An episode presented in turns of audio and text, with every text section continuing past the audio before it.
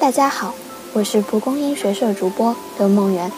今天讲的题目是从远古村落到地球村，一张不断扩张的网。作者是来自豆瓣的春城邂逅。麦克尼尔全球史作者约翰 ·R· 麦克尼尔和威廉 ·H· 麦克尼尔从网络这一独特视角出发，俯瞰世界历史。启发读者思考人类在整个地球生命中的位置及其未来的走向，更深刻地认识地球村。这本书按照时间为顺序，用简明清晰的方式给我们展现了人类社会的发展画卷。这是一本父与子的合作，这是一本新瓶装旧酒的创新之作。史学研究是一种综合性的认知活动，它关涉到知识。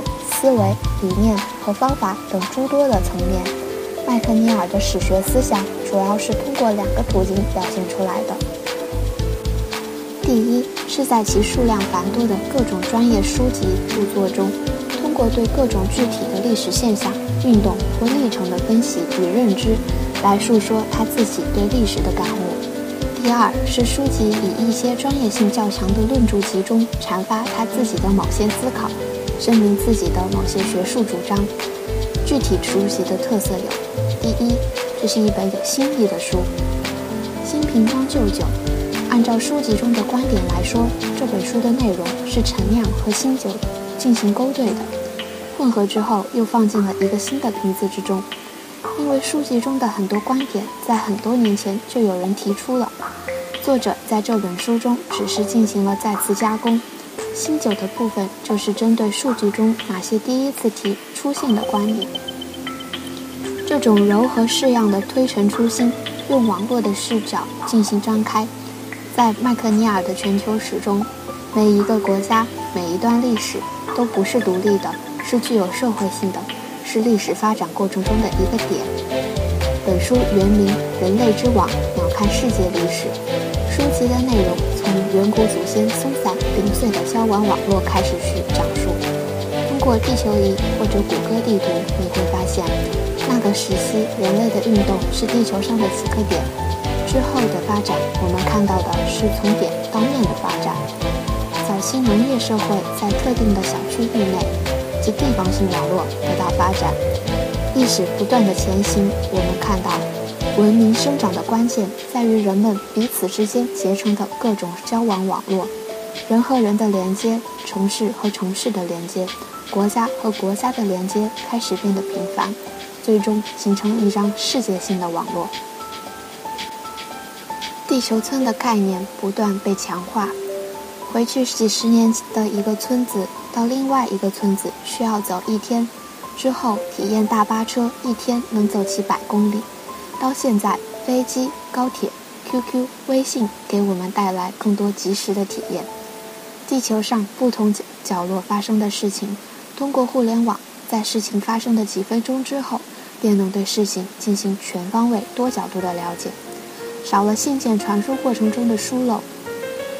这本书就是这样，从个体的人到一个村落，到一个县市，到一个省份，到一个国家，到这个地球村，看似他们不在一起，其实都在一个网里，在一个村子里。第二，父子合力，强强联手，以史为鉴，能帮我们看清楚事情发展的方向。不过，世界历史书籍要怎么看呢？《欢乐颂》中的最萌身高差可解决不了研究历史的问题。《欢乐颂》曲筱绡收到赵医生送的书，把厚厚的书堆起来拍了张照，被称为最萌身高差。想了解历世界历史，和曲筱绡的几本书比起来。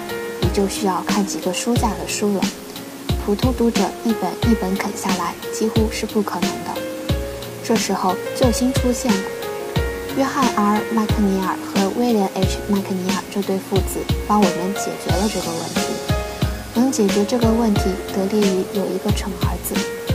一个蠢儿子认为霍金能把世界宇宙简史囊括在二百页里面，他们也，他也该。他应该也能把世界史囊括在二百页以内。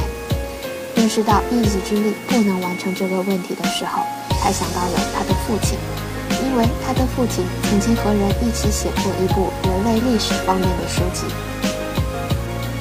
父亲是谁？威廉 ·H· 麦克尼尔，美国芝加哥大学历史学永修教授，当代最著名的历史学家之一，被誉为二十世纪六十年代之后全球史研究的关键奠基人，曾获伊拉斯莫奖、美国国家图书奖。世界先世界史先驱奖等多项殊荣，书中对其代表作有《西方的兴起》《人类共同体的历史》《瘟疫与人》《世界史》《禁足富强》都有进行针对性的分析与介绍。二零一零年二月，美国总统奥巴马在白宫为威廉·麦克尼尔颁发国家人文勋章，以表彰其在文史研究方面做出的卓越贡献。儿子是谁？约翰 ·R· 麦克尼尔，美国乔治敦大学历史学教授，致力于环境史研究，曾出任美国环境史学会主席、美国历史学会副会长，著有《阳光下的新鲜史》《二十世纪环境史》《文字帝国》《一九一六二零至一九一四年大加比加加勒比海地区的生态和战争》。两位知名历史学家强强联手。给我们锻炼出来的麦克尼尔全球史，简洁精炼，按照时间按末章节，跟我们讲述地球上每个点的故事，不只是将，还通过世界地图把一切串联了起来。这是一本有意思的书籍，给读历史的人不一样的认识和思考。